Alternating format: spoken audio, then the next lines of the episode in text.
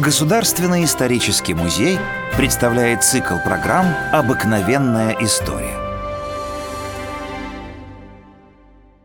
Михаил Михайлович Спиранский, государственный деятель, выдающийся реформатор, создатель свода законов Российской империи.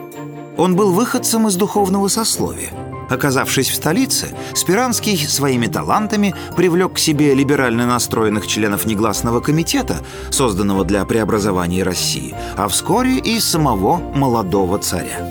Имевшие дело со Спиранским говорили, что он с даром слова соединял начитанность и память необыкновенную и мастерски составлял канцелярские бумаги. Император приблизил Спиранского к себе, сделав своим статс-секретарем. По долгу службы Михаил Михайлович часто сопровождал государя в важных поездках.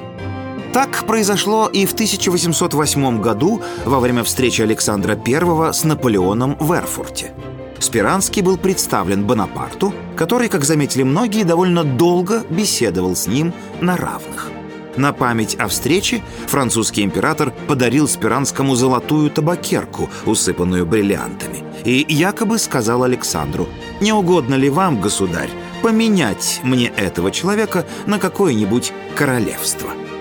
Вероятно, это была шутка, но с большой долей правды, потому что позднее Наполеон говорил своему окружению, что Спиранский — единственная светлая голова в России. Вскоре Александр I поручил своему статс-секретарю представить план проведения реформ в России. И Спиранский успешно выполнил это задание. В проекте было много важных предложений для преобразования страны, которые затронули все слои российского общества. Об образовании, о министерствах, о налогах с дворянских имений, о крестьянах и так далее.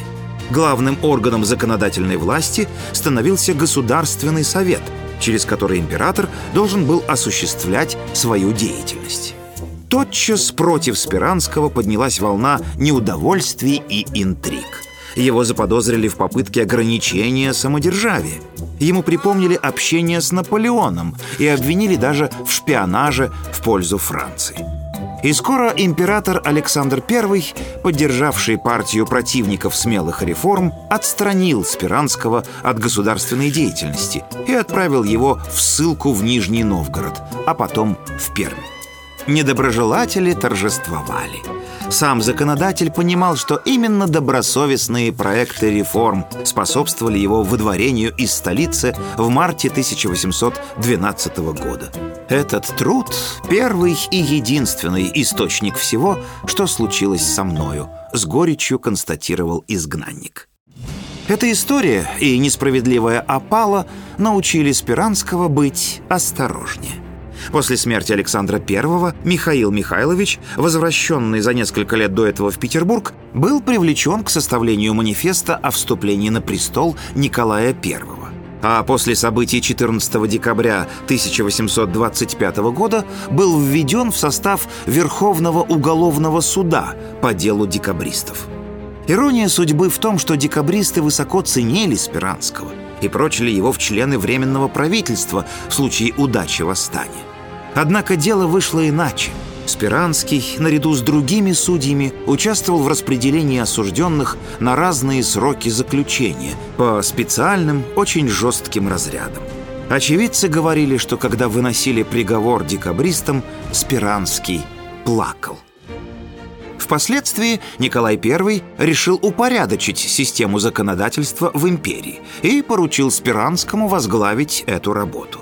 Под его руководством к 1830 году было составлено первое полное собрание законов Российской империи в 45 томах, вобравшее в себя все принятые за последние два века законы, начиная с соборного уложения Алексея Михайловича. Позднее был создан действующий свод законов Российской империи в 15 томах. Это был самый важный труд Спиранского – в 1833 году на заседании Государственного совета, собравшегося по поводу выхода в свет первого издания свода, император снял с себя ленту ордена святого Андрея Первозванного и торжественно возложил ее на законодателя, высоко оценив заслуги Спиранского перед Отечеством. Приходите в исторический музей, и вы узнаете о героях наших программ гораздо больше интересных и удивительных фактов. До новых встреч в цикле «Обыкновенная история».